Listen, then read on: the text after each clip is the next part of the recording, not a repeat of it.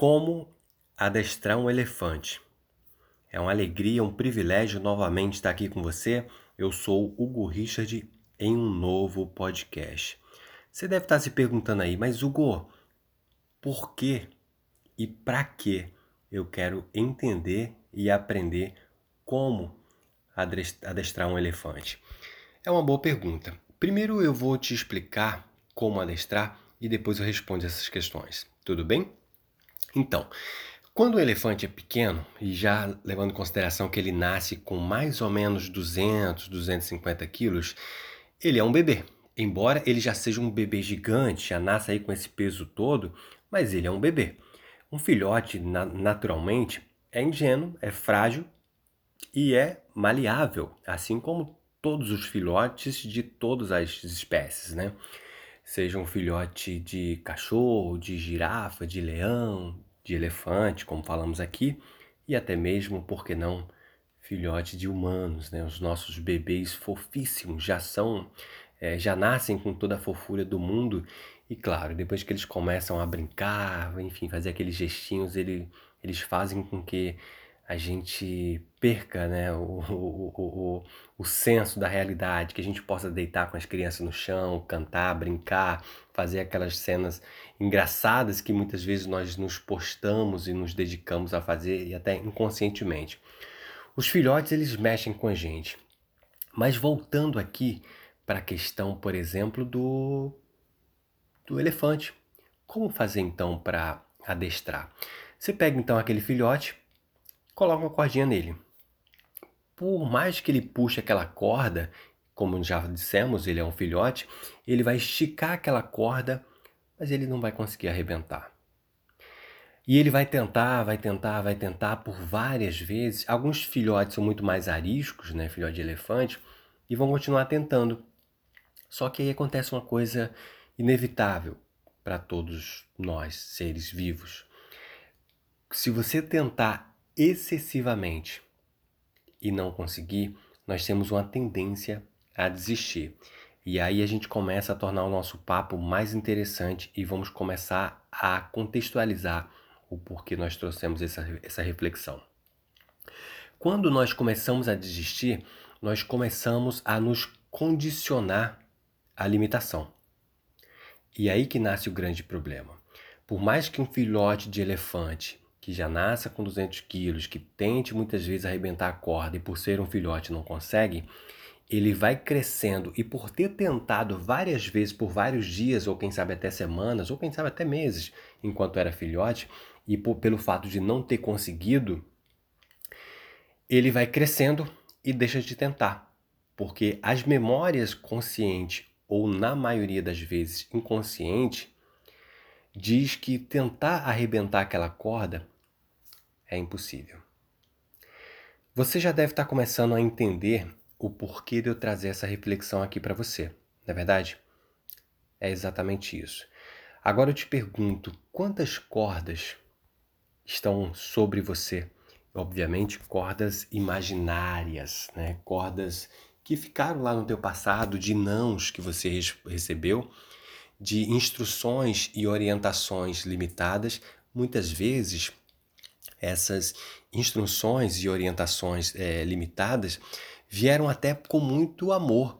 Quem sabe a sua avó que te deu uma, um comando dizendo que dinheiro não cresce em árvore, ou teu pai que falou com todo carinho dizendo que para ganhar dinheiro tem que trabalhar muito, ou então alguém que se amava como a sua mãe que disse que ser pobre é bom porque ser rico não entra no reino dos céus. É claro que tudo isso são crenças limitantes. É muito mais fácil você usar o dinheiro ao seu favor para que você possa viver muito bem, ter uma vida plena e ajudar as pessoas que você ama, fazendo do dinheiro um excelente escravo. Porque a grande verdade é que o dinheiro, por exemplo, é um ótimo escravo, mas é um péssimo patrão. Você tem que fazer com que o dinheiro viva para você, trabalhe para você, não você trabalhar para o dinheiro e pelo dinheiro só. É importante que você acrescente na sua vida um outro brilho, uma outra cor. Mas eu quero voltar aqui para o nosso tema inicial. E aí eu te pergunto: agora que você já sabe como treinar um elefante, E você também já sabe por que aprender isso, obviamente, porque quando você entende como treinar, você pode usar essa dualidade, essa comparação, esse parâmetro para entender e analisar quais as cordas hoje prende você. Qual as limitações hoje impactam a tua vida? O que, que te prende de expandir, de crescer, de progredir, de prosperar? É interessante que você faça essa reflexão. Para um pouco, coloca no papel. Qual a área da sua vida hoje você não está muito bem? Por exemplo, como é que está a sua vida espiritual? E sua vida social? E a sua saúde, hein? A saúde do seu corpo e a saúde da sua mente.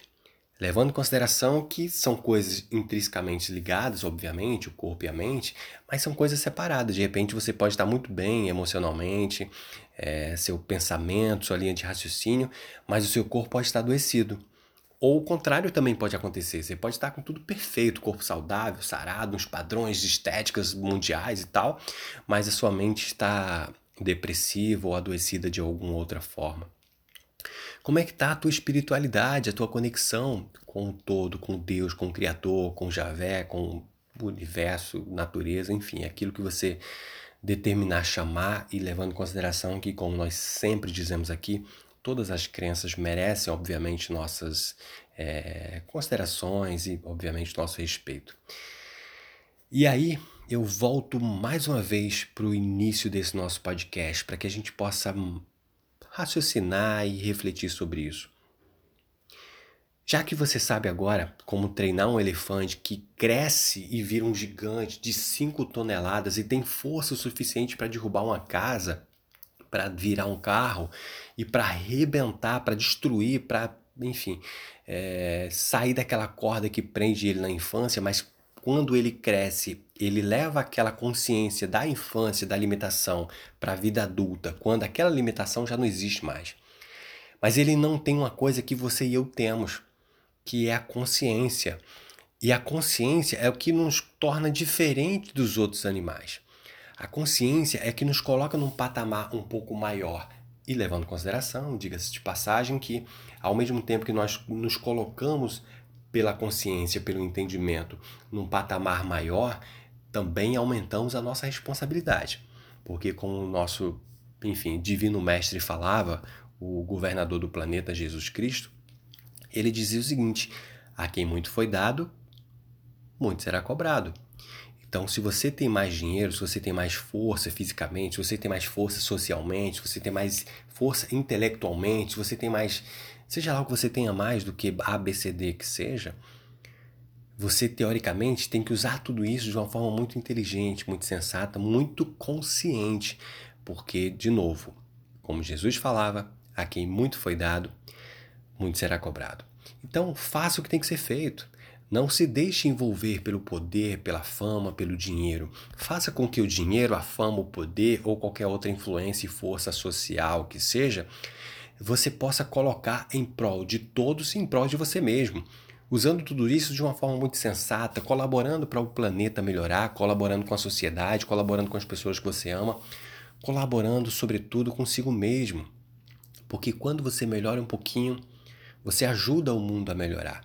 É uma ilusão achar que o cara que mora na favela a 200 quilômetros da tua casa, ele está distante de você e que ele é uma outra pessoa. De certa forma, faz sentido, mas a grande verdade é que nós estamos todos interligados. E a gente precisa ter essa consciência que quando o outro está bem, eu também estou bem. A tristeza do outro me contagia, direto ou indiretamente. A alegria do outro também. Então nós temos que fazer com que nós mesmos possamos ser felizes e conscientemente e inconscientemente torcer e colaborar para a felicidade e sucesso do outro. Ficar feliz com a felicidade do outro, com o triunfo do outro, com a glória do outro, com o sucesso do outro é fundamental, além de ser belíssimo, além de ser também incrivelmente inteligente. Por quê? Porque, como nós dissemos agora há pouco, todos nós somos um. E caminhando aqui para o encerramento do nosso podcast, eu quero deixar essa sugestão. Entendendo agora como, como você já aprendeu a treinar um elefante, como condicionar o elefante, coloca no papel. Quais são os condicionamentos da sua vida? como eu estava falando ainda há pouquinho, pensa como é que tá diferentes áreas da sua vida. E se tiver alguma dessas áreas, como finança, como amor, como saúde, saúde do corpo, da mente, como é que tá a tua espiritualidade, quando você começar a avaliar tudo isso, a área que tiver muito baixa de qualidade significa que requer um pouco mais de atenção e significa também que possivelmente você tem uma crença limitante aí, alguma coisa que te prende, algum condicionamento. Assim como aquele elefante da nossa analogia ou análise ou metáfora, como você queira. Bom, eu vou caminhando aqui mais uma vez para o encerramento desse podcast. Sugiro que você pare um pouco. Faça isso. Reflita sobre a sua vida. O autoconhecimento é um dos melhores e de maiores patrimônios que você pode ter. Eu sempre falo que nós somos 7 bilhões e somos diferentes um dos outros. Mesmo gêmeos idênticos são diferentes na personalidade. Então fica aqui minha dica.